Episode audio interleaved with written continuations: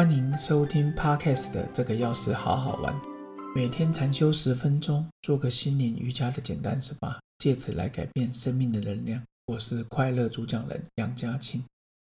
你找到专属自己的说明书了吗？爱因斯坦说过，每个人都是天才，但如果你用爬树的能力去评断一只鱼，那他将终其一生都觉得自己是个笨蛋。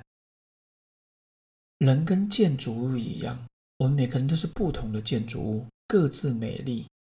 人生又像拼图一样，如何规划出自己的最佳蓝图，把它拼好？关键就是时时刻刻学习着，不要去排斥身周遭的人，找到每一块出现在我们周遭出现的拼图呢，把它凑齐，放到适当的位置，自然就很圆满，你就会光彩夺目。看看日本京都的建筑，看看芬兰，看看现代化摩登大楼，看看江南建筑小桥流水，其实真的都各自美丽。今天有三个主题，第一个就是找到专属你自己的使用说明书；第二个是面对入世与出世的态度；第三个是如何回归自信。所以找到自己的说明书，就是找到自己的天赋了。我们都知道，现在最厉害的阿什莫，荷兰的阿什莫，一台光刻机要七千万美金，台币大概二十一万左右。所以呢，它的那个规格价格真的是非常非常的贵啊。但是想一想，有一个比它更精密的，那就是人类。我们是最精密的仪器啊，我们有自哎不用 AI，我们就自我探索学习自己的潜能、潜在的天赋，来让我们认识自己、接纳自己、找回自己内心的声音。所以呢，我们人就是一个使用说明书啊。那天跟那个理工教授退休的教授，好韩教授跟他在聊天。他说：“其实他觉得中医的理论呢，就是把人想成一个航空母舰。有时候机电系统啦，很多泡的系统、油料系统，我觉得他讲的很好。诶，只是以前是就说人就是一个小宇宙。所以呢，你在买一个新的手机，你在买一个新的东西的时候，你就去看说明书。但是想问一下，人体的说明书、自己的说明书，你有了解吗？还是边做边学？还是根本不看？”把说明书丢了，所以呢，人生蓝图里第一个就是你要先找到人的使用说明书。其实我觉得这个说明书应该要讲一下，我们人的电池是有使用年限的，电池一没电就到了，所以我们不是永久会存在的这一本书，但是精神能量可以传递，所以要记得。呃，禅修十分钟的第四集人生蓝图，第一，你就要先找到自己的说明书。第二个，找到说明书之后，你说茫茫人海中，我怎么知道要怎么修行？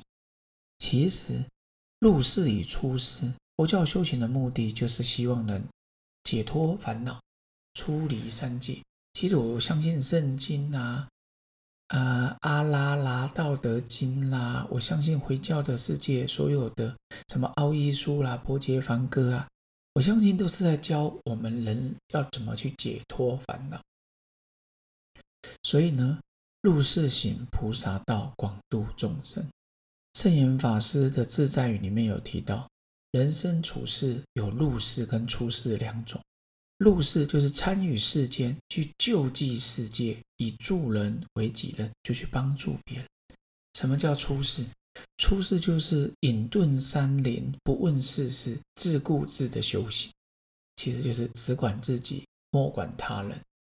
这里面的两种态度呢，星云大师也有提到，他说要以出世的精神做入世的事业，出世入世。随时转身，随时进入都很 OK。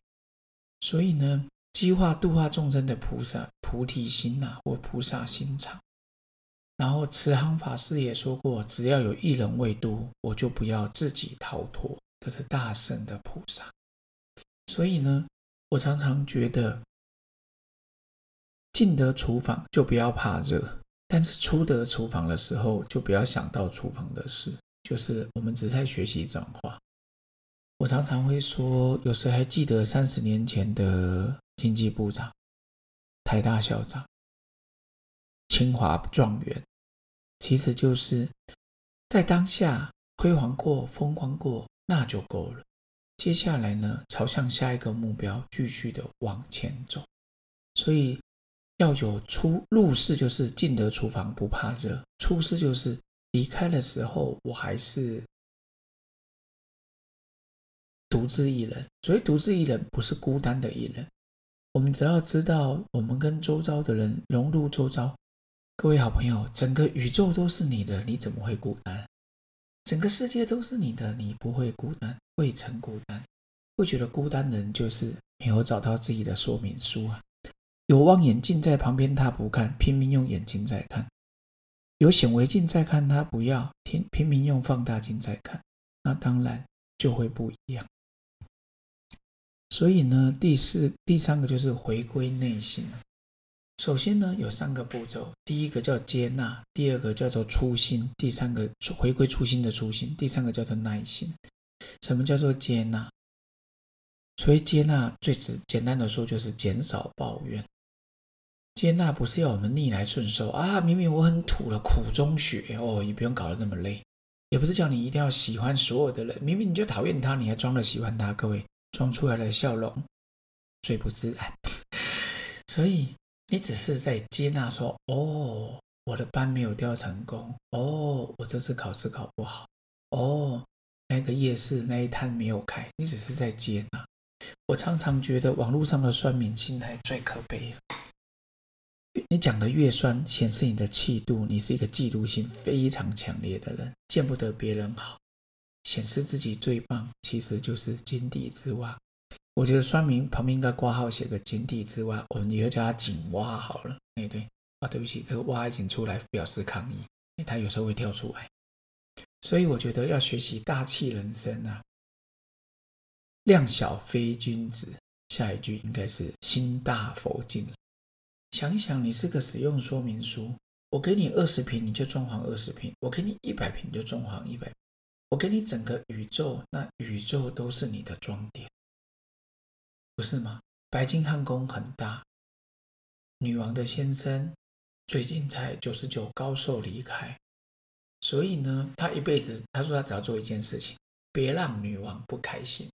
所以想一想，我蛮佩服他的。他他是在台面上这样说了，听说他是唯一敢对女王说出一些心里话的人。所以呢，接纳就是减少抱怨，从今天起不要当个算命，因为没有这么多时间浪费在上。第二个是回归初心。想一想，你第一次接触到这个玩具，你第一次接触到这本书，你第一次搬到新房子，第一次拥有手机，第一次交往，第一次跟这个人面对面沟通，你会发现到在平凡的生活里充满的不凡。所以不要带着任何的主观偏见，你时时就是回到那最快乐的心。你越快抓回自己越快乐的心，老实说，你会过得快乐。有人说：“老师，我每天都可以过得回到初心。”那么我恭喜你，真的非常的棒。第三个就是保持耐心。有些人做很多事情，希望急就章，一触可及。那么在做正念思考的时候，就说：“不行啦，我已经禅坐了三分钟了，怎么还没见佛？”呃，有些人跟我讲，他吃了瘦身的保健食品，吃了两天之后，就说想要瘦的很下来，想要腹肌跑出来。我真的觉得。耐心呐，各位，耐心的培养是一种很毅力。其实，每当有事情来的时候，你要观察你内心的波动，你要跟你自己的情绪先和解，要告诉自己说：“嗯，我觉得这样也没什么不好。”你需要做的是很多事情，你的说明书给你的，你的人生蓝图在拼图了，给你了。你只要记得，就是我就是找到拼图就拼下去，拼错了再换一个没问题。然后呢，而不是说我立刻要拼出那两万片的拼图，我立刻要拼出那一万片的拼图。各位需要一点时间。如果你的人生蓝图说明书两页就看完，那么我觉得还真的简单呢。其实人生没有这么简单，但是慢慢拼图，慢慢理解，其实我们也可以拥有很好的展现。发挥你的天赋是最幸福的事。所以呢，找到自己的说明书就是宗教讲的天赋。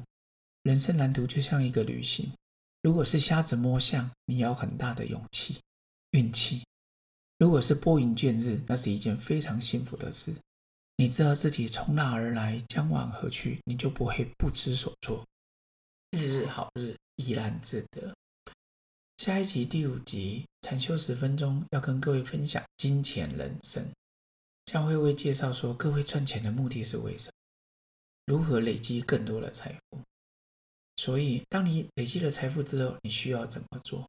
其实这边透露一个小秘密：赚钱的将方方法很难找。其实，只要你福报累积够了，钱就会追着你跑，很开心吧？所以下一堂节目再来跟各位好好分享喽！祝福各位美好的一天，找到蓝图，找到说明书，好好运用，发挥自己。OK，拜拜。